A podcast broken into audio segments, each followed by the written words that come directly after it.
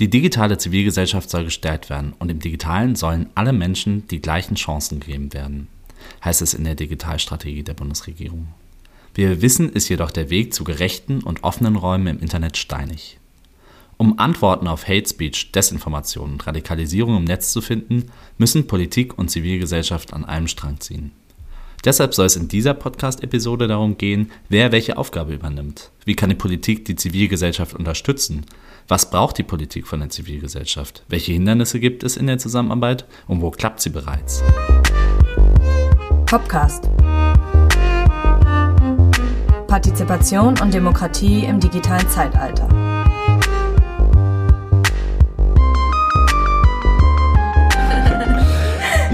Herzlich willkommen, ich bin Jonas Fegert und begrüße euch zu unserer ersten Folge. Ich sitze hier im Berliner FZI Hauptstadtbüro zusammen mit der Gästin und dem Gast unserer ersten Folge, Mispa Kahn und Benjamin Fischer. Mispa, Benjamin, ich freue mich sehr, dass ihr heute hier seid. Hi. Hallo. Vorab eine kurze Vorstellung. Mispa, du bist seit 2021 für Bündnis 90 Die Grünen Abgeordnete im Deutschen Bundestag und vertrittst den rheinland-pfälzischen Wahlkreis Neustadt-Speyer. Du sitzt im Ausschuss für Digitales und im Inneren- und Heimatausschuss. In deiner Fraktion bist du zuständig für die Bereiche Digitalpolitik, Migration und Rechtsextremismus. Benjamin, du arbeitest für die Alfred Landecker Foundation, eine Stiftung, die demokratische Prozesse in der Zivilgesellschaft fördert. Deine Schwerpunkte liegen auf der Entwicklung und Umsetzung digitaler Initiativen sowie Projekte, die sich an jüngere Generationen richten und Demokratie fördern sollen. Wir kennen uns bereits, deswegen haben wir uns auch in der Podcast-Folge fürs Duzen entschieden. Und damit möchte ich anfangen. Ähm, eine Frage, die wir wiederholt in der Podcast stellen wollen, ist, wie ihr zum Thema eigentlich gekommen seid, zu Digitalpolitik oder zu Digitalisierungsthemen gekommen seid. Euch vereint ja euer zivilgesellschaftliches Engagement für eine plurale und demokratische Gesellschaft und gleichzeitig arbeitet ihr zu Fragen von Digitalisierung. Wie kam es dazu? Alright, dann äh, fange ich an. also hi erstmal und ganz vielen Dank, dass wir da sein dürfen, äh, Jonas. Ich freue mich super doll auf das Gespräch, äh, eigentlich schon äh, seit einer Woche. Ähm, und äh, genau, bin natürlich total gespannt auf den Austausch. Äh, wie bin ich dazu gekommen? Ich bin, ähm, also studiert habe ich tatsächlich Jura und Politikwissenschaften, also was ganz anderes. Und dann äh, Nachhinein habe ich noch so ein MBA äh, dran gesetzt. Ähm, ich bin aber 2015 äh, gewählt worden, äh, um eine Organisation zu leiten in Brüssel. Das war die European Union of Jewish Students. Und es war so, dass ich quasi zu einer Zeit nach Brüssel gekommen bin, als viele dieser also wirklich wichtigen Digitalinitiativen gerade formuliert wurden, aber noch nicht verabschiedet waren. Und gleichzeitig war das kurz bevor man anfing, dieses Thema nicht mehr nur so jugendlich zu behandeln. Ne? Also es war noch vor Cambridge Analytica. Äh, in vielen der Verhandlungsrunden waren teilweise noch, also denen ich dann auch drin sitzen durfte tatsächlich, ähm, hat man teilweise Praktikanten vorgeschickt und so, weil man dachte, da geht's um Social Media, das ist so ein jugendliches Thema. Ähm, das heißt, ich war in Brüssel, als die DSGVO kam, als dann der Code of Conduct, später der Code of Practice ähm, formuliert wurde. Und darüber habe ich eigentlich ähm, ja erst über die Organisation, die ich geleitet habe, einen Schwerpunkt gesetzt und dann später aber auch beruflich. Ich habe mich dann selbstständig gemacht als Berater und habe dann ähm, kurz bevor, also bevor ich bei der Landecker Stiftung angefangen habe, ähm, ein digital transformatives Projekt bei Wohlfahrtsverband angefangen zu leiten. Also ich habe mich eigentlich seit 2015 wirklich mit so Fragen ähm, der digitalen Transformation, der Barrierefreiheit, aber eben vor allem der Netzpolitik beschäftigt. Und äh, hauptberuflich mache ich das jetzt seit ungefähr viereinhalb Jahren. Ja, ich habe dich vorgelassen, weil ich glaube, ich kann dazu gar nicht so eine große Geschichte erzählen. Ich komme beruflich eigentlich aus dem Bereich der politischen Bildung und der Extremismusprävention. Ich habe in der oberen Landesbehörde gearbeitet, die das äh, koordiniert hat so ein bisschen. Wir haben die Demokratie-Liebenmittel verteilt, wenn man so möchte. Und ich habe eher so in meiner Freizeit dann so ein bisschen was an Digitalpolitik mitgenommen. Ich habe die klassischen Podcasts gehört und dachte immer so, oh, das ist furchtbar komplex und alles so anstrengend weit weg und gleichzeitig so wichtig und so gesellschaftspolitisch und dass so diese, diese Spannweite und diese Verbindung zu wenig gesehen wird, wie gesellschaftspolitisch relevant eigentlich Digitalpolitik ist. Und dann war es eher so ein Zufall. Also ich war am Anfang noch, also im, im September letzten Jahres oder im Oktober letzten Jahres gab es so erste Treffen von unterschiedlichen Akteuren und F5 hat auch eingeladen zu so einem Digitalpolitik-Ding, um einmal ich glaube, vorzustellen, was so deren Position ist. Und ich bin hin, weil ich ein Interesse hatte. Und bei der Vorstellungsrunde habe ich gesagt, aber also ich mache auf keinen Fall Digitalpolitik. Da bin ich sehr sicher, dass ich diese Themen nicht kriege. Ich bin hier nur, weil es mich interessiert. Und dann irgendwie zwei Monate, drei Monate später habe ich dann doch irgendwie auch das Angebot bekommen, in den Digitalausschuss zu gehen. Und dann habe ich gesagt, mache ich. Ich traue mir das jetzt zu. Und jetzt sitzt ihr hier. ähm, nur um alle mitzunehmen, ähm, es ging einerseits um F5, das ist ein Bündnis gestartet von der Wikimedia Foundation für eine gemeinwohlorientierte Digitalisierungspolitik. Und es fiel der EU Code of Conduct und auch die EU Datenschutzgrundverordnung. Ähm, zu allen drei Sachen findet ihr auch in unseren Show Notes, wie auch zu anderen Sachen, entsprechende Links und Erklärungen. Genau, vielleicht fangen wir mal mit etwas Positiven an. Wo habt ihr denn den Eindruck, dass es eigentlich Zivilgesellschaft gelingt, im digitalen Raum sich zu engagieren oder sich irgendwie auch konstruktiv einzubringen oder was zu verändern? Gibt es da Beispiele, ähm, wo ihr sagen würdet, da passiert echt was? Also ich, ich versuche gerade drüber nachzudenken, wo es nicht so gut funktioniert. Mir fällt gar nicht so viel ein, ehrlich gesagt. Also da fällt mir ganz viel ein tatsächlich. Aber wir haben eine unterschiedliche Perspektive, ne? Aber ich habe das Gefühl, die digitale Zivilgesellschaft, die Gesellschaft, die, die Zivilgesellschaft, die sich engagiert für den Bereich Diversität und Rechtsextremismus, die ist stark und die ist laut und die nervt PolitikerInnen und das ist total richtig, dass sie das tut. Und ganz, ganz oft weist sie auf Lücken hin, auf Fehler hin, auf ähm, Perspektiven hin, die noch nicht gut genug gesehen worden sind. Und deshalb, aus, aus meiner Perspektive finde ich, läuft schon ganz gut. In den Bereichen, da gibt's irgendwie andere Themen, wo das zu wenig ist. Aber füll du gerne ich, nein, ich konzentriere mich erstmal auf das Positive. Also aber da werden wir, genau, da werden wir auf jeden Fall ein spannendes Gespräch auf jeden Fall gleich führen.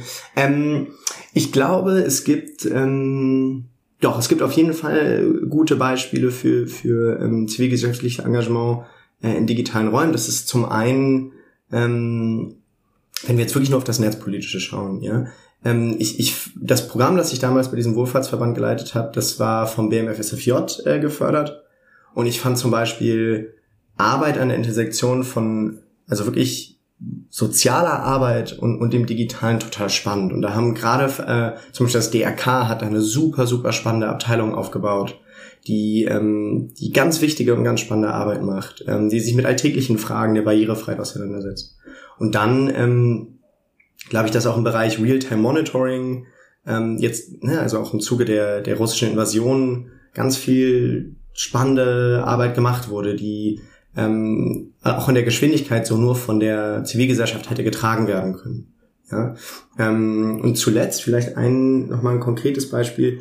Ich finde, dass ähm, in der tatsächlich, also du hast das Beispiel F5 auch genannt, so ich finde, dass sich in Deutschland langsam so ein bisschen rechtsgestalterisch auch was tut.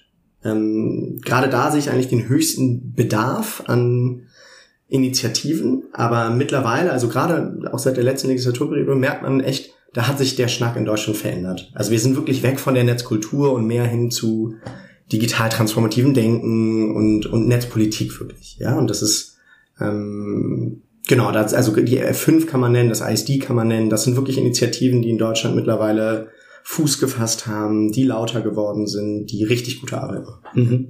Mit der Landecker Foundation betreibt ihr ja tatsächlich auch viel Förderung für Projekte, Initiativen der digitalen Demokratie. Was sind denn das für Projekte? Wie sieht denn diese Arbeit konkret aus? Also so, unsere die, die Stiftung steht auf fünf Säulen. Einmal, also ich mache es mal auf Englisch. Um, ähm, confronting the past, um, combating anti-Semitism, strengthening, protecting minorities, strengthening democracy and depolarizing debates. Das ist ein so breites Themenfeld, da ist es sowieso schwer, das irgendwie runterzubrechen. Und wir haben aber für uns relativ schnell gemerkt, dass ein digitaler Schwerpunkt total viel Sinn ergibt bei diesem Themengebiet, weil viele der Fragen, die uns eigentlich beschäftigen, gerade online neu verhandelt werden. Ähm, das heißt, wir haben einen netzpolitischen Schwerpunkt gesetzt und da ist unser Ziel wirklich, wir nennen das die digital resiliente Gesellschaft. Ja, also eine Gesellschaft, die es schafft, nicht nur reaktiv auf digitale Transformation zu reagieren, sondern diese proaktiv auch mitgestalten kann. Ähm, und deswegen haben wir uns vor allem fokussiert erstmal auf die Bekämpfung von Hassrede im Netz und von Desinformation. äh, viel Forschung teilweise auch in dem Bereich, aber ähm, unser Interesse ist es natürlich im nächsten Schritt, wir sind auch eine relativ junge äh, Stiftung, all diese Initiativen zusammenzubringen und natürlich auch besser mit der Politik zu vernetzen. Mhm. Ja? Ja, über diese Schnittstelle zur Politik werden wir später auch nochmal reden. Ähm, mich würde jetzt aber auch nochmal interessieren, du hast dich eben schon vor deiner Zeit im Bundestag gegen Rechtsextremismus engagiert, für diese Behörden gearbeitet, die tatsächlich das auch zur Aufgabe hatten, auch Radikalisierung zu bekämpfen. Was lässt sich eigentlich von Offline-Demokratieförderung oder politischer Bildung lernen für den digitalen Raum? Gibt es da Sachen, die man sich vielleicht auch abgucken kann? Ich glaube, das Ding ist, und das ist wieder, ich bin sicher, du widersprichst mir.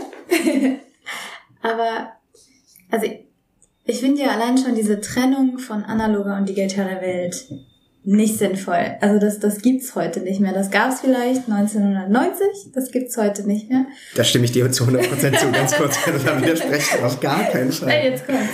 Also, ähm, und ich glaube, die, die Konsequenz muss sein, das auch so zu leben. Also wenn ich, wenn ich Hebel und Mechanismen habe in, in der analogen Welt, in Anführungsstrichen, dann, dann sollte man auch versuchen, das anzusetzen, auch im Digitalen und nicht, nicht, nicht zwangsläufig versuchen, neue Instrumente für eine neue Welt zu finden, weil es ist keine eigene Space, die geschützt und losgelöst ist vom Rest.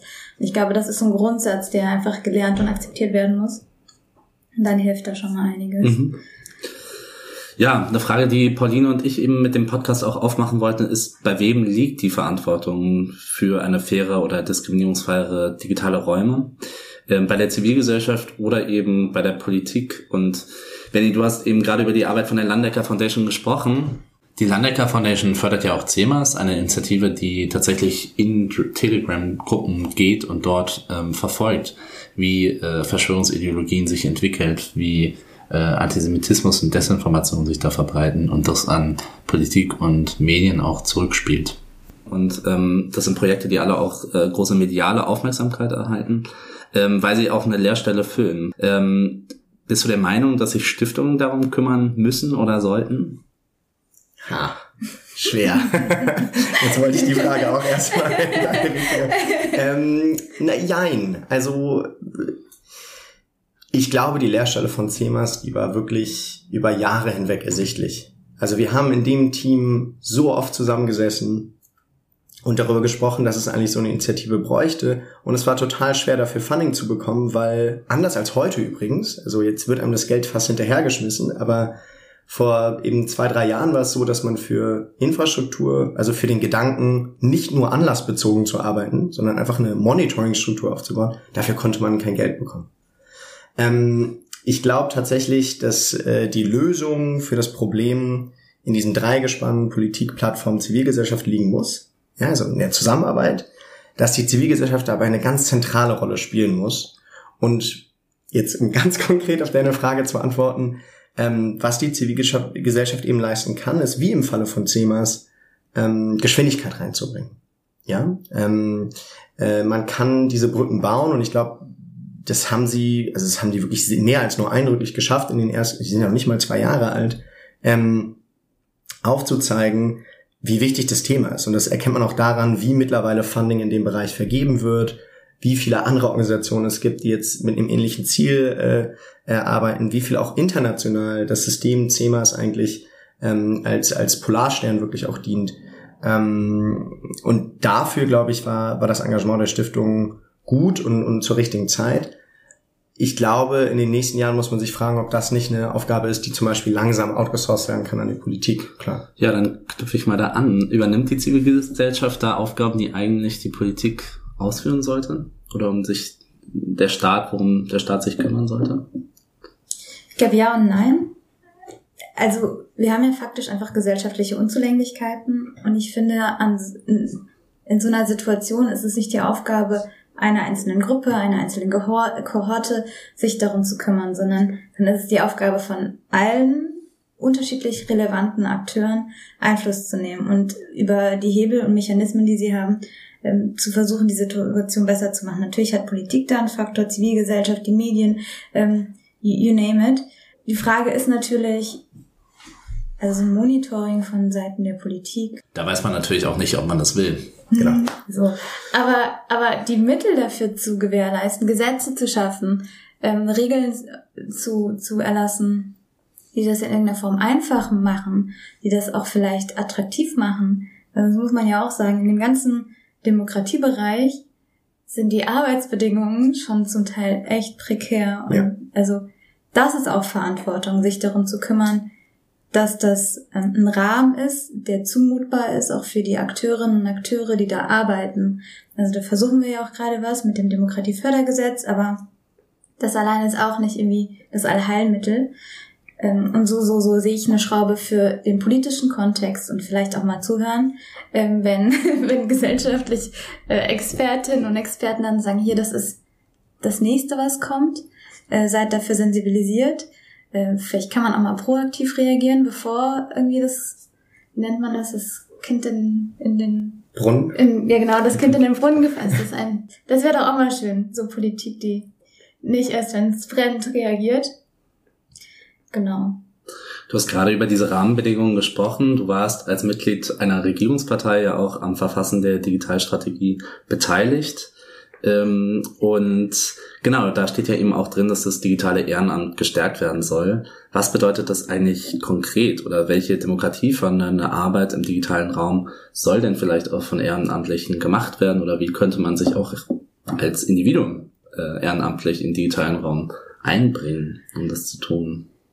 Also wie kann man es stärken? Ich glaube, mh, eine schwierige Frage. Ich glaube grundsätzlich erstmal gibt es im digitalen Kontext, finde ich, eine krasse Diskrepanz zwischen der Kompetenz, die besteht, und dem, was gehört und gesehen wird. Also ich mag jetzt nichts nicht abwertend sein zu anderen gesellschaftlichen Gruppen, aber also wir haben so eine krasse Kompetenz in dem Bereich und es ist schon absurd, wie oft wir in der Vergangenheit Situationen hatten, wo uns wirklich laut und deutlich Leute gesagt haben, wir kennen uns auch aus, das ist gerade verfassungswidrig, bitte macht das nicht, hier sind Lücken, das ist ein Sicherheitsproblem im digitalpolitischen Kontext. Man hat es einfach gebaut, gemacht, veröffentlicht und dann kam der CCC, also der Chaos Computer Club zum Beispiel, oder andere kluge HackerInnen und haben das irgendwie innerhalb von 24 Stunden auseinandergenommen und festgestellt, okay, ja, das sind unzumutbare Sicherheitslücken. Das ist einfach nicht in Ordnung an der oder der Stelle. So, und dieses, dieses Zuhören, dieses auch mal akzeptieren, dieses Wertschätzen, das hat in anderen Ländern auch dafür gesorgt, dass man an ganz anderen Stellen ist im digitalpolitischen Kontext. Und ich höre hier ständig und immer wieder, ja, Deutschland hat so ein Nachholproblem. Es ist aber nicht nur die Leitung, die bis zur Milchkanne fließt, sondern es sind auch so, so Bremsklötze, die man hat, die man ähm, auch einfach hätte verhindern können, wenn man sich nicht zu schade gewesen wäre, irgendwie auf die digitale Zivilgesellschaft zu hören. Das ist ein Punkt. ähm, Und zum Ehrenamt glaube ich, also zusammenfassend ist das die Wertschätzung, die Räume aber auch geben, sich vielleicht auch partizipativ zu beteiligen in, in Prozessen, auch nicht erst, wenn das Gesetz eigentlich schon durch ist und morgen verabschiedet werden soll, sondern frühzeitig vielleicht irgendwie, ähm, wenn die Eckpunkte definiert werden und dann bevor die Entwürfe sitzen ähm, und da dann vielleicht auch nicht nur ausgewählt, weil das passiert manchmal auch, dass man sagt, hier, handverlesen du oder du, sondern Räume, wo alle, die möchten, ihre Perspektive teilen können. Und das ist, glaube ich, einfach ein Mehrwert, der noch nicht gesehen wird und an dem man viel machen kann, weil sich dann auch Ehrenamtler, glaube ich, gewertschätzt fühlen. Das ist Freizeit, die sie schenken, ihre Expertise, die sie schenken. Und wenn sie das Gefühl haben, es bringt nichts und sie laufen die ganze Zeit gegen Wände, ist das, glaube ich, ein, ein Faktor, der dafür sorgt, dass man es dann halt lieber doch lässt. Das höre ich natürlich total gerne, weil wir genau zu diesen Arten von Plattformen ja auch forschen und arbeiten, also zu alternativen Plattformen, um sich zum Beispiel an lokaler Politik auch zu beteiligen, ähm, um da auch nicht nur auf Big Tech äh, zu setzen. Aber vielleicht nochmal zu dem ersten Punkt. Du warst eben auch lange in Brüssel und hast da die Arbeit der EU verfolgt. Und äh, teilweise hat man ja den Eindruck, dass es der EU gelingt, was Datenschutz angeht, aber auch das Dringen auf Plattformregulieren, da eigentlich Standards zu setzen. Und da wollte ich dich fragen, ob du den Eindruck teilst, dass es der EU eigentlich gelingt, die Nationalstaaten auch vor sich hin zu treiben. Also es gibt immer mehr ähm, EU-Richtlinien und Gesetzgebung und dann setzen die wiederum eigentlich die Nationalstaaten unter Zugzwang. Ähm, und das finde ich als Tendenz sehr spannend. Siehst du das auch so? Hm. Ähm, es ist total spannend zu sehen, wie auf europäischer Ebene das Thema angegangen wird, weil man eigentlich seit äh, genau 2014 ungefähr ähm, sich für eine Doppelstrategie entschieden hat. Und zwar zum einen mh, das klassische Gesetzgebungsverfahren. Ne? Wir haben jetzt den DSA, der, also den Digital Services Act, der äh, verabschiedet wird, ein super weitreichendes Gesetz, das über Jahre hinweg ähm, verhandelt und, und geschmiedet wurde und das, deswegen widerspreche ich dem letzten Teil deiner Aussage, natürlich auch ähm, so ein bisschen die Lehren aus zum Beispiel dem NetzDG gezogen hat. Ja, also so nationale Alleingänge wie beim NetzDG oder dann in Frankreich 2019, ähm, die, die, die haben letztlich auch dazu geführt, dass man ähm, Beispiele aus dem echten Leben hatte, an dem man sich orientieren konnte, als man ne, für den ganzen europäischen Binnenmarkt so Gesetzesvorhaben durchgesetzt hat. Das Problem an solchen Vorhaben wie dem DSA ist, es dauert unglaublich lange, bis sie fertig sind. Und wenn sie fertig sind, weiß man eigentlich schon, dass sie nicht das eigentliche Problem angehen können, weil sich der Markt natürlich auch weiterentwickelt hat. Ja, also wir müssen uns jetzt eigentlich in Zukunft fragen, was ist eigentlich eine Plattform und wie gehen wir mit kleineren Plattformen um, wie gehen wir dann auch mit Deplatforming in dem Kontext um. Das sind alles Fragen, die werden wieder relevant werden. Ähm, und deswegen führt die Kommission parallel dazu, und das ist, finde ich, eine wirklich spannende Aktion, die ich mir in Deutschland ehrlich gesagt auch wünschen würde, ähm, regelmäßig Verhandlungsrunden ähm, mit Plattformen und der Zivilgesellschaft äh, äh, durch. Und die jeweils immer mit bestimmten Zielen. Also 2016 war das das erste Mal mit dem Ziel, den Code of Conduct ähm, abzuschließen, äh, äh, on illegal hate speech. Man hat also gemerkt, Hassrede ist ein Problem. Bis das Gesetz dazu kommt, wird verdammt viel Zeit vergehen. Wie wäre es, wenn man sich jetzt einfach mal zusammen an einen Tisch setzt und pragmatisch darüber spricht, wie man kurzfristig eine Lösung formulieren könnte? Und am Ende des Tages haben sich mit dem Code of Conduct Plattformen selbst verpflichtet, eine gewisse Form an Transparenz an den Tag zu legen und auf das Problem anzugehen. Dasselbe ist dann zum Thema Desinformation passiert und jetzt wieder ne, mit der Neuformulierung des Code of Practice. Und ähm, letztlich eine, eine spannende Runde, die auch viele andere Themen angehen kann. Jetzt kann man natürlich sagen, Plattformen, die sich selbst regulieren, ist es realistisch? Wird natürlich nicht. Ja, das Hauptinteresse der Plattform ist am Ende des Tages ein Geschäftsinteresse. Aber eben nicht nur. Und um kurzfristig Lösungen zu finden, halte ich diesen Weg für auf jeden Fall für gangbar. Ja, denn ähm, von Seiten der Zivilgesellschaft und von der Plattform kommt, äh, der, der Zivilgesellschaft und Seiten der Politik kommt zu Recht viel Kritik an den Plattformen selbst. Aber ich glaube, um das Problem nachhaltig anzugehen, braucht es auch diese diese kurzfristigen Wege. Ja, und ich meine, der Code of, der Code of Conduct hat damals effektiv geholfen. Ja, ähm, das wäre zum Beispiel eine Idee, die ich mir für Deutschland wünschen würde. Also so eine Art Verhandlungstisch, konstruktive Runde, das rote Telefon sozusagen, ja, für, für, für die Netzpolitik, wo man sich zusammen an einen Tisch setzt, um zu streiten. Kommt das rote Telefon, ähm, beziehungsweise wie sieht es eigentlich konkret jetzt aus in der Politik? Du warst eben beteiligt an dem Verfassen von der ähm, Digitalstrategie.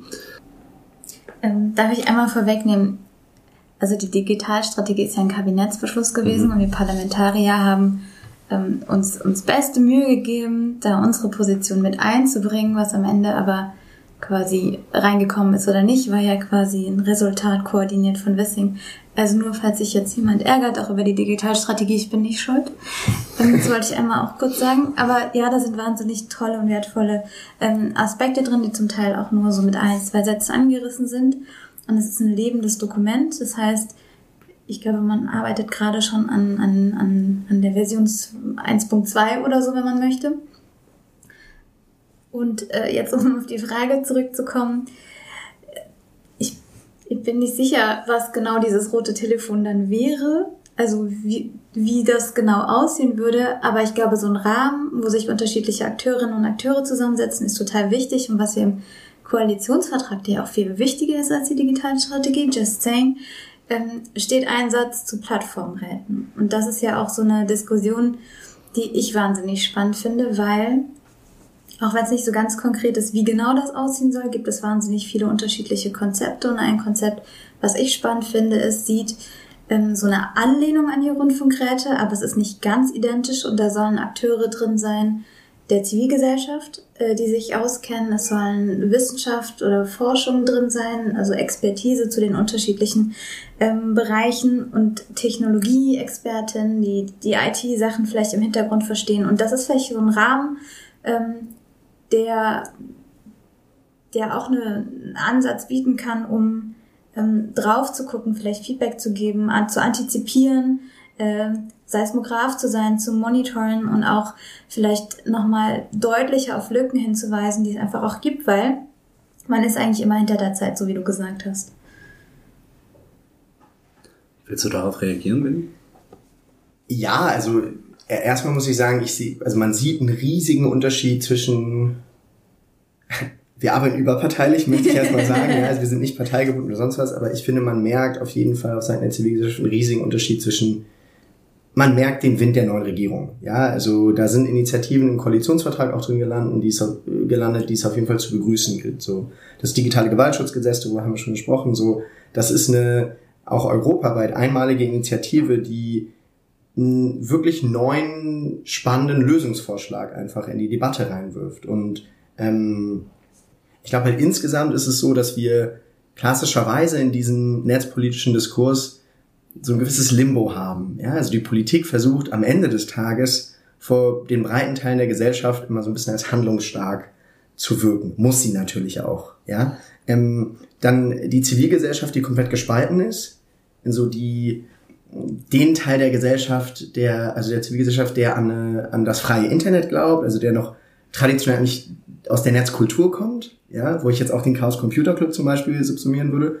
Und dann auf der anderen Seite aber ähm, eben der Teil der Zivilgesellschaft, der eher Bürgerrechte in den, in den Vordergrund ähm, der eigenen Arbeit stellt. Ja, also Betroffenenverbände oder die Interessenvertretung von marginalisierten Gruppen. Und beide haben natürlich, oder beide Seiten haben immer einen ziemlich guten Punkt, ein sehr gutes Argument, aber sie arbeiten in meiner Meinung noch nicht so wirklich gut zusammen. Und das wiederum können dann Plattformen, die natürlich am Ende des Tages das Datenmonopol haben und meist auch mehr Mittel und vor allem viel, viel, viele schlaue Menschen, die da arbeiten, die sie sich eben auch einkaufen können, ähm, das können sie ausnutzen. Und zwar zum einen, indem man sich immer die Stimme aus der Zivilgesellschaft hört, die gerade das eigene Vorgehen billigt. Ne? Also man kann dann immer schön in diese beiden Lager reinhören und und, und entsprechend die Stimme nehmen, die einem gerade den Koscherstempel gibt, nicht nur sprichwörtlich. Ähm, und, und gleichzeitig aber auch, ähm, und das war, glaube ich, in dieser Zeit in Brüssel damals auch so spannend, der Politik gegenüber ganz oft den Eindruck vermitteln, man hätte gerade gewonnen. Ja, also man hätte gerade in der Verhandlung irgendwas gewonnen, was natürlich selten der Fall ist. Und ähm, genau, und ich glaube, deswegen ist eben dieser Austausch in einem gesicherten Rahmen total spannend. Und dass dann natürlich der Weg auch über Europa gehen muss, liegt auf der Hand, weil das Internet eben nicht nur, also das Internet hört halt nicht ähm, in Baden-Württemberg auf und, und auch nicht in Rheinland-Pfalz, äh, in Rheinland-Pfalz ähm, sondern ja, sondern es ist, es ist eben ein viel größerer Markt und da können wir wirklich als Europa auch mehr bewegen. Ich hatte das vorhin auch so verstanden, dass ihr beide auch der Meinung seid, die Zivilgesellschaft soll eben gegenüber der Politik auch einfordern und äh, genau Fragen und Wünsche artikulieren. Und eine Sache, die an der Digitalstrategie ja immer wieder ähm, kritisiert wurde, ich finde es gut, dass du auch nochmal klargestellt hast, dass das ein Regierungsdokument eben ist, ein Kabinettsbeschluss ist, ähm, war ja die Messbarkeit. Also es gibt ähm, Ideen und Absichtserklärungen auch und ich kann mir vorstellen, dass es der Regierung auch darum geht, zeigen, ja, wir wollen hier was bewegen. Aber die Frage der Messbarkeit ist, glaube ich, ähm, ganz relevant und gerade wenn es eigentlich um den Schutz von Opfern digitaler Gewalt und Empowerment geht, was wären vielleicht da auch die nächsten Schritte zu sagen, ähm, wie können wir sicherstellen, dass in einem Jahr oder zwei Jahren tatsächlich da auch was passiert ist, äh, jenseits von der Absichtserklärung?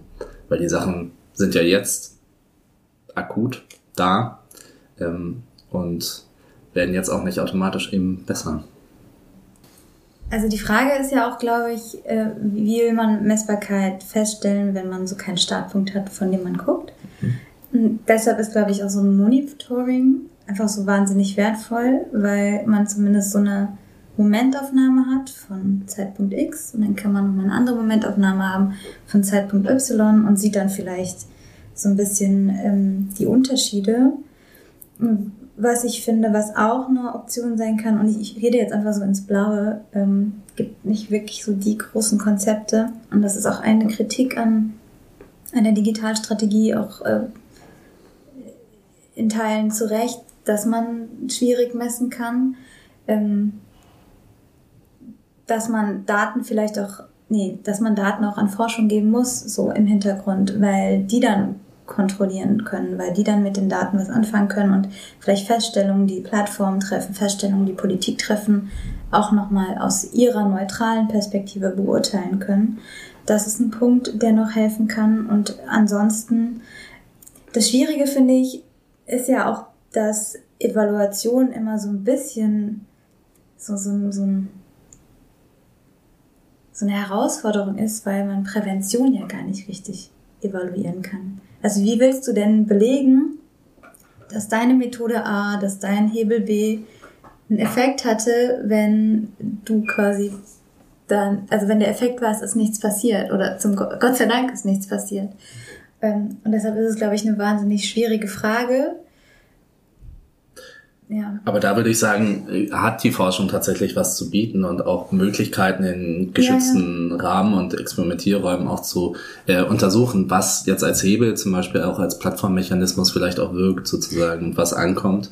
In der Extremismusprävention ähm, ist das auch genau. so. Ne? Also man, man versucht auch immer so ein bisschen zu evaluieren und zu, also aber es ist halt nicht so hier fünf Zahlen so. Ja. Benny, ja. Ich würde tatsächlich auch sagen, dass es, also deswegen habe ich die Frage auch erstmal gedodged, muss ich ehrlich zugeben. Das ist, das ist mit und die größte Herausforderung bei unserer Arbeit. Also, dass wir auf der einen Seite unseren Projekten natürlich ähm, die Vorgabe geben, dass sie selber KPIs äh, oder OKRs formulieren müssen, ähm, die nachvollziehbar machen, ob eben Arbeit erfolgreich war oder nicht. Und auf der anderen Seite, gerade bei der präventiven Arbeit oder beim Monitoring, ist es natürlich total schwer, Erfolg wirklich zu messen. Ähm, ich glaube, eine Sache, die da ähm, für uns total, also was immer hilft, ist so ein bisschen der internationale Vergleich. Ähm, kurzfristig, äh, also der Blick äh, gerade auch ins europäische Ausland oder zum Beispiel nach Großbritannien, um zu schauen, was funktioniert dort schon, ist man da also allein technisch schon weiter. Ähm, dann, also ich meine, du hast über, über die Freigabe von Daten gesprochen, das möchte ich echt auch unterschreiben. Also ähm, auch da lässt sich eigentlich vermuten oder hoffen, dass mit dem neuen Code of Practice ähm, die Vergabe von Daten vereinfacht wird von Seiten der Plattform. Jetzt muss man dazu sagen, dass natürlich Facebook gerade Crowdtangle geschlossen hat. Das heißt, also, sorry, Meta ähm, äh, Crowdtangle ähm, auslaufen lässt. Das heißt, bestehende Konzepte, die wenigstens funktionieren oder einigermaßen gut funktionieren haben, laufen aus um dann durch eine öffentliche Alternative ersetzt zu werden, von der man noch nicht weiß, ob sie am Ende des Tages besser werden wird. Ja? Ähm, wir können natürlich sprechen über in dem Kontext dann auch APIs, die es braucht. Aber der Punkt, auf den ich jetzt, glaube ich, zentral hinaus wollte, ähm, ich meine, euer Projekt ist doch ein, oder eure Arbeit ist ein sehr gutes Beispiel dafür, wie eben auch ähm, Evaluation von so einem Engagement erfolgen könnte. Also was ihr mit dem House of Participation, wenn ich es richtig verstehe, was ihr da anvisiert, geht ja eigentlich genau in die Richtung. Also eine Form, erstmal weiß ich von eurem, ähm, von euren unzähligen Evaluationsprojekten, äh, in denen ihr, also gerade auch was den Bau von Plattformen angeht, Begleitungsforschung natürlich anbietet. Das braucht es.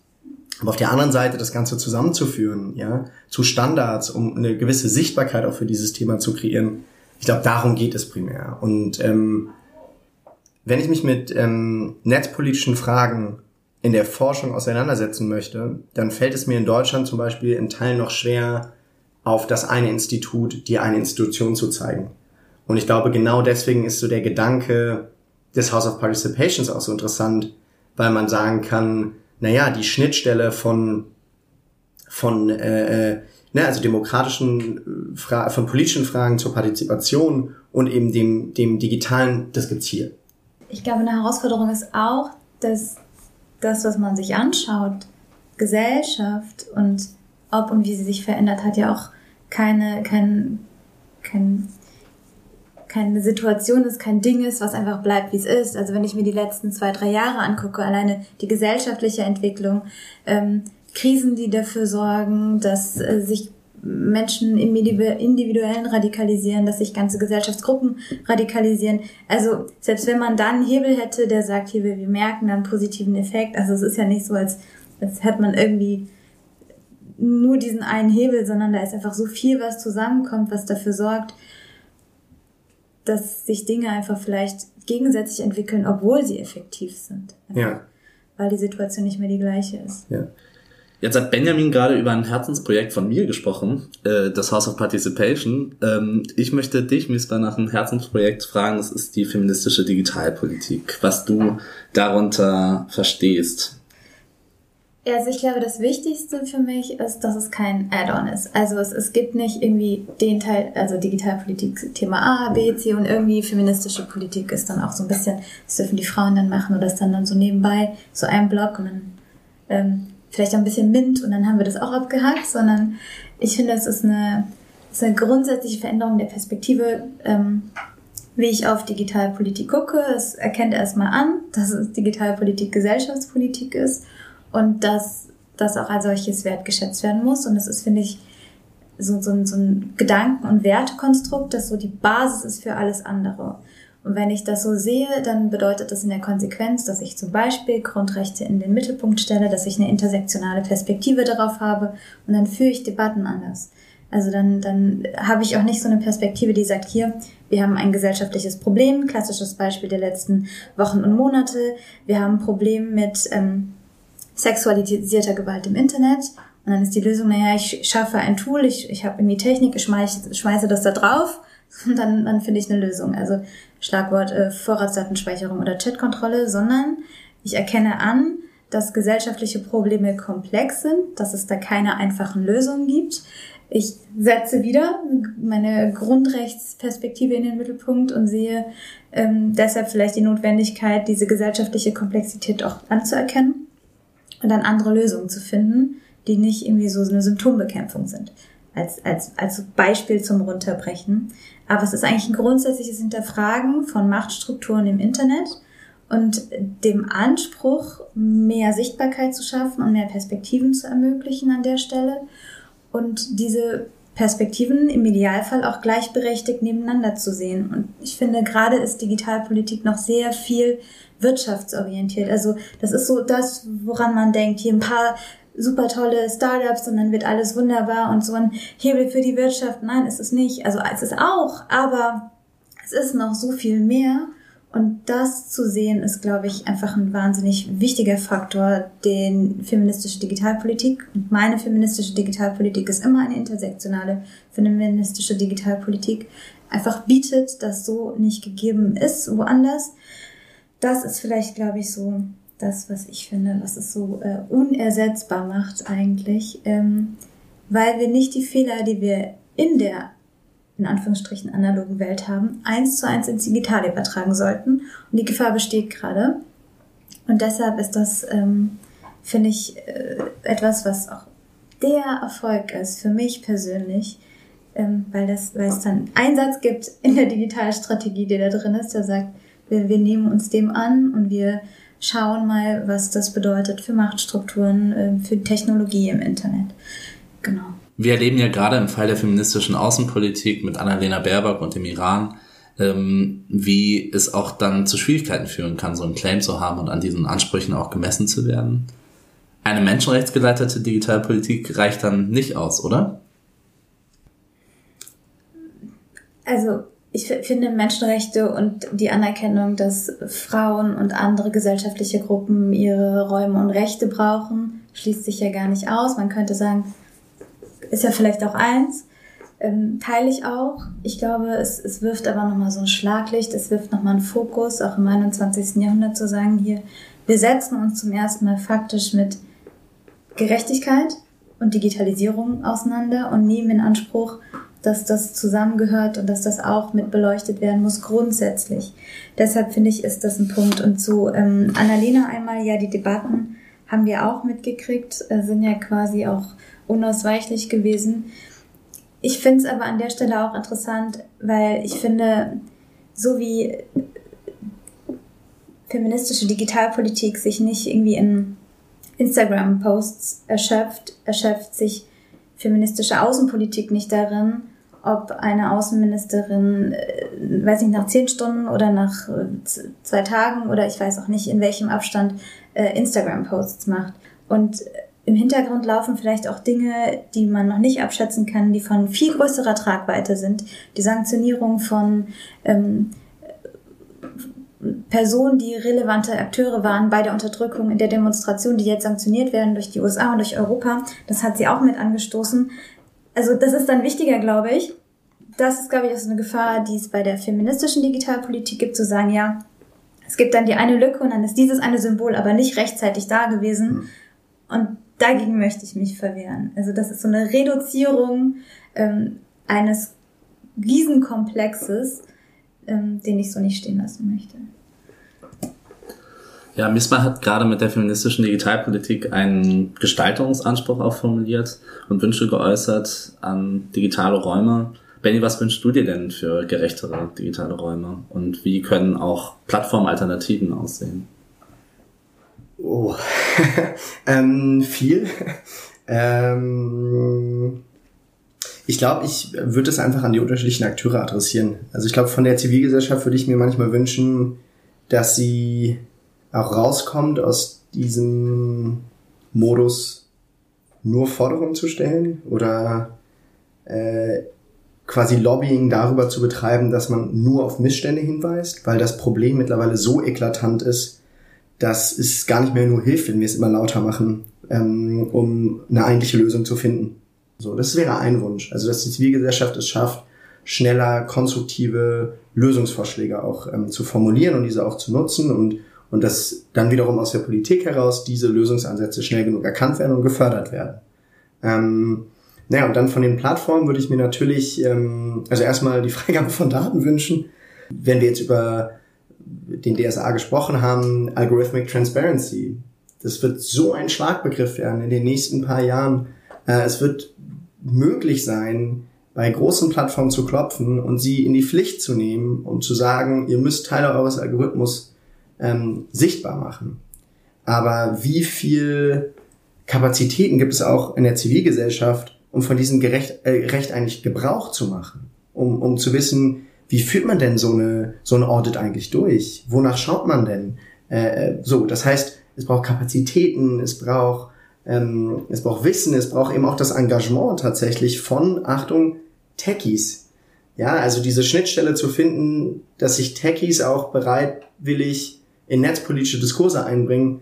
Ich glaube, dafür sind so Formate wie euer Podcast erstmal wichtig, aber dafür braucht es eben auch mehr Räume. Ich finde dieses letzte Plädoyer auch sehr äh, spannend, weil natürlich ich da auch in Karlsruhe mitkriege, wie wirtschaftsnah zum Beispiel auch ein Studium ist. Oder ich meine, das ist auch ein Studium der Wirtschaftsinformatik, da ist das sogar schon im, im Namen und auch der Bereich, in dem ich promoviert habe. Ich glaube, da ist es aber auch sinnvoll, eben darauf hinzuweisen, wie kann dieses Wissen eigentlich für die Gesellschaft genutzt werden und wie kann man das auch eben in Zivilgesellschaft tragen und wenn es darum geht, eine digitale Demokratie zu gestalten und diese resilient zu machen, eben auch einbringen. Hm. Genau. Ich glaube, das ähm, ist auch total relevant, wenn man sich anschaut, was da vielleicht gerade auf uns zukommt, jetzt in den nächsten Monaten. Wir haben über die Energiekrise sich verstärkende soziale Konflikte tatsächlich auch und es gibt eine Querfront, die da anfängt zu protestieren, ähm, eine Partei im Bundestag auch vertreten, die AfD, die diese Stimmungslage auch versucht für sich auszunutzen. Ähm, was denkt ihr, kommt da im digitalen Raum auf uns zu? Ähm, und vielleicht auch, wie schätzt ihr ein, hat das aus Auswirkungen auf eure Arbeit jetzt in den kommenden Monaten? Oder hat es Auswirkungen auf eure Arbeit in den kommenden Monaten? Es ist auf jeden Fall eine große Auswirkung, nehme ich an. Die Lage ist eh nicht einfach. Wir haben ja nicht nur eine Krise. Ähm, wir haben ja ganz viele Krisen auf einmal, mit denen wir umgehen müssen. Wir haben Corona, wir haben die Inflation, wir haben äh, die komplette Sicherheitsarchitektur Europas, die gerade irgendwie erodiert. Und wir haben äh, berechtigte Sorgen und Ängste der Bevölkerung zur Energiekrise, zu ähm, auch Sachen, die aufgemacht werden, die jetzt eigentlich noch gar kein Problem sind, die aber von den Rechten instrumentalisiert werden. Also die Sorge um Geflüchtete, die kommen, finde ich, ist so ein Beispiel. Also auch ne, dieses dieses Herbeireden von noch mehr Krisen, die dafür sorgen sollen, dass man noch mehr Ängste hat, dass man äh, in einer globalisierten Welt sich vielleicht ähm, noch mehr schützen muss im nationalen Kontext vor all dem Bösen, was von außen noch kommt. Das wird uns äh, im Winter auf jeden Fall beschäftigen, wenn die Demonstrationen noch stärker und noch größer werden, wenn äh, die Rechte, es tun nicht nur die Rechte, aber ich finde gerade die Rechte ist das große Problem. Äh, wenn die Rechte dann anfangen, anfangen wird, noch deutlicher, noch lauter, noch mehr diese sozialen Ängste, die es gibt, die gesellschaftlichen Ängste, die es gibt, zu instrumentalisieren für sich und wieder anfängt, einfache Lösungen zu finden. Und dann ähm, ist das ja so schön und so einfach und dann geht man mit denen mit, weil sie, wir wollen ja genau das Gleiche und es ähm, wird einfach ein, ein ganz, ganz schwieriges Problem, wenn dann Massen an Menschen auch aus der äh, in Anführungsstrichen Mitte der Gesellschaft anfangen, wieder mit Rechten zu demonstrieren. Das haben wir jetzt auch schon oft genug geguckt und gesehen an anderen Punkten. Und dann wird man wieder die gleichen Debatten haben, wo man dann äh, das äh, einmal auf der, die einen werden es dann relativieren und die anderen werden Verständnis dafür äußern. Und ich finde das einfach ein Problem. Und was das für einen Druck macht, gerade, glaube ich, auch im politischen Kontext, ähm, das hat man jetzt auch bei den letzten Wahlen gesehen. Also ich finde, wenn in einem westdeutschen Land ähm, die AfD sich verdoppelt, glaube ich, ähm, was heißt das für den Osten? Also absolute Mehrheiten, wenn da Landtagswahlen wären. Das ist eine völlige Katastrophe, finde ich. Und ähm, deshalb ist das auch eine Aufgabe, der sich Politik widmen muss. Und gleichzeitig ist es natürlich schwierig, weil wir haben gerade einfach Situationen, ähm, die volatil sind, die dynamisch sind. Also wir haben auch eine Situation und eine Lage geerbt von einer GroKo oder von etwa 16 Jahren auch konservativer Politik, die nicht davon ausgegangen ist, dass zum Beispiel die Sicherheitsarchitektur in Europa vielleicht auch einfach heute nicht mehr so besteht. Und ich bin sicher, dass sehr, sehr viele PolitikerInnen von vor einem Jahr nicht gedacht hätten, in welcher Situation wir sind. Und natürlich haben irgendwie die Grüne immer schon gesagt, es ist doof, sich abhängig zu machen von Putin und so, aber ähm, ich glaube, die Erwartung war einfach eine andere. Wir sind jetzt in einer Situation, in der wir sehr schnell sehr viel verändern müssen und sehr schnell sehr viel Abhängigkeit, die wir haben, auch verlassen müssen. Und das bedeutet sehr viel Veränderung und auch reagieren auch viele Unbekannte. Und das sorgt natürlich für noch mehr Unsicherheit und gleichzeitig aber auch im politischen Kontext nicht für die Lage proaktiv viel erklären zu können, weil man ja nicht weiß, was übermorgen ist, was übermorgen noch passiert, wie das Wetter ist, ob ähm, ob man äh, den Weg A oder den Weg B eingehen muss, weil man halt noch nicht die Grundlage hat, um angemessen verantwortungsvoll entscheiden zu können. Und das ist, glaube ich, ein zusätzliches Problem, weil es natürlich das Bedürfnis gibt, Antworten ähm, zu hören aus der Bevölkerung, diese Antworten aber nur bedingt sehr konkret sein können durch diese volatile Situation. Und dann ist so eine einfache, attraktive Antwort, der in Anführungsstrichen Ausländer ist schuld oder der Russe ist schuld oder der Ukrainer ist schuld oder ähm, wer auch immer schuld ist, die Grünen sind schuld. Ähm, auch einfach so attraktiv. Und hm. es ist deshalb eine schwierige Situation, weil das Problem erkannt werden kann, relativ einfach, aber es ist nicht so einfach, eine Lösung zu finden, weil es wäre auch unverantwortlich, finde ich, in der aktuellen Situation zu sagen, wir haben jetzt schon die Antwort und die Lösung und bitte beruhigt euch, weil klar wäre, in, in drei Wochen, in zwei Wochen würde man erkennen, dass es einer von, eine von fünf Optionen gewesen mhm. und jetzt ist aber eher Option B wahrscheinlicher. Und dann hat man wieder eine Verunsicherung der Gesellschaft, die vielleicht noch stärker wäre, als wenn man von Anfang an gesagt hätte, wir, wir gehen jetzt einfach mal nur diese drei Schritte, die wir absehen können.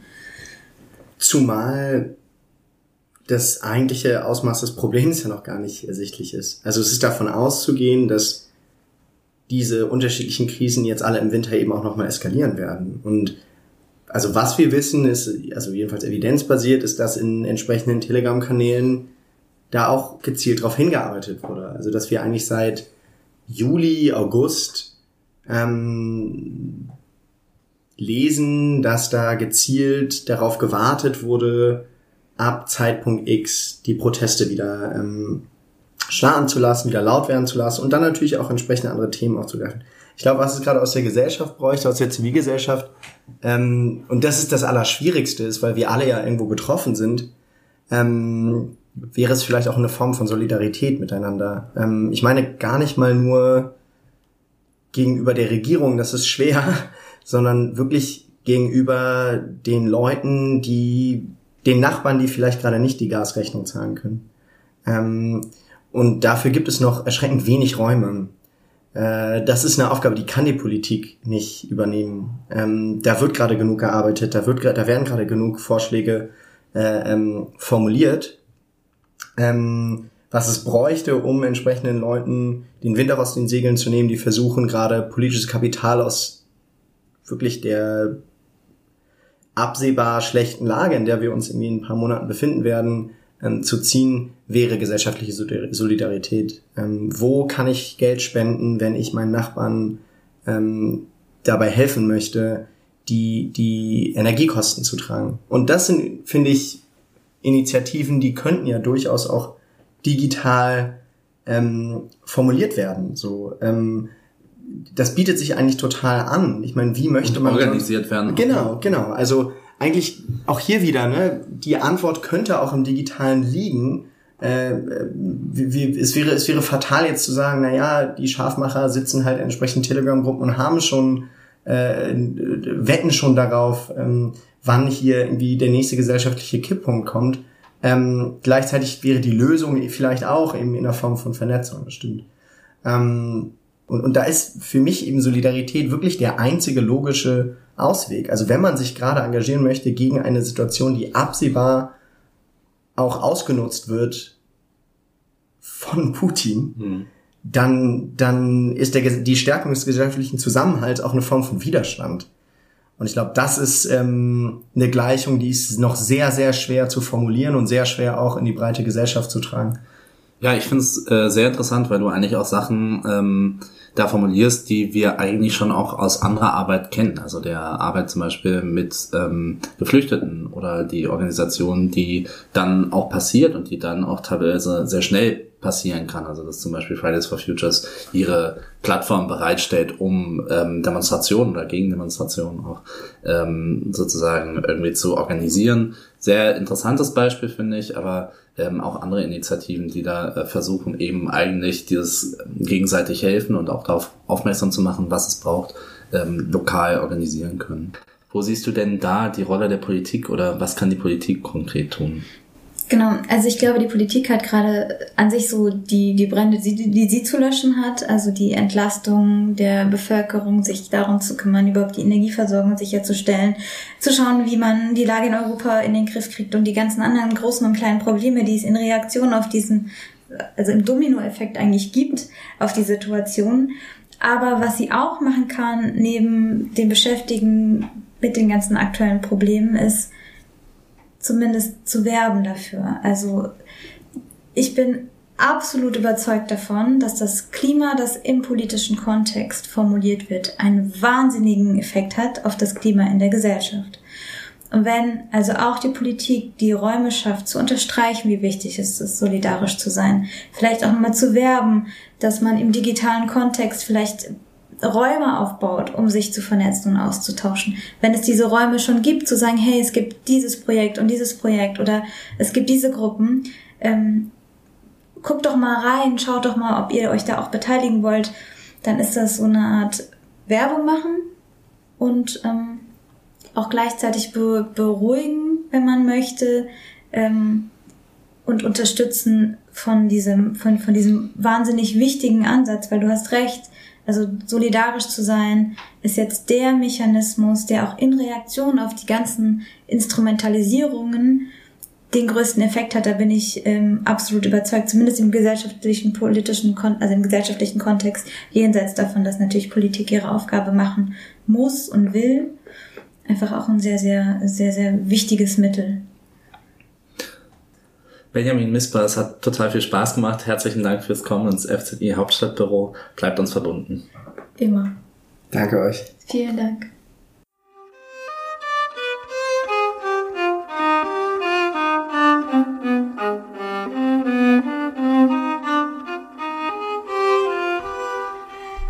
Ja, Jonas, fertig ist es. Wie fandest du die erste Folge? Wie geht's dir?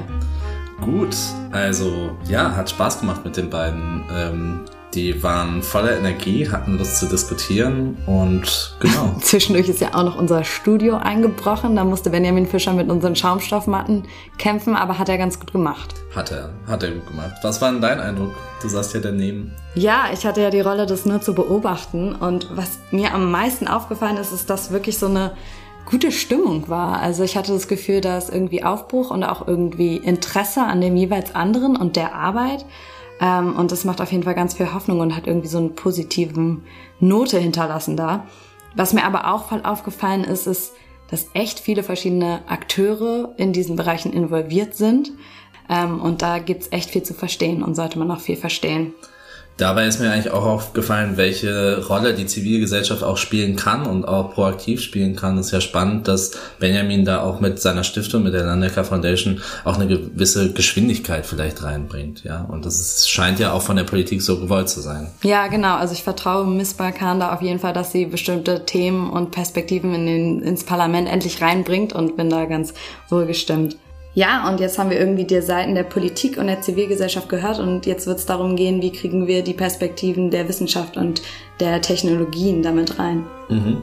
Ich glaube, die beiden haben uns auch aus Zivilgesellschaft und Politik einen klaren Auftrag mitgegeben für unseren Podcast. Ähm, es gibt jede Menge zu tun. Legen wir los.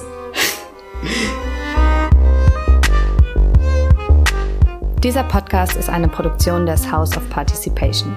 Das HOP ist eine Initiative des FZI Forschungszentrum Informatik. Musik kommt von Alex Stolze und dem Song German Desert. Hosts Jonas Wegert und Pauline Reitzer. Pre- und Post-Production Pauline Reitzer. Alle Links zur Organisation, Themen und Personen findet ihr in den Show Notes. Wenn ihr mehr zu uns und unserer Arbeit wissen möchtet, schaut vorbei unter hop.fzi.de.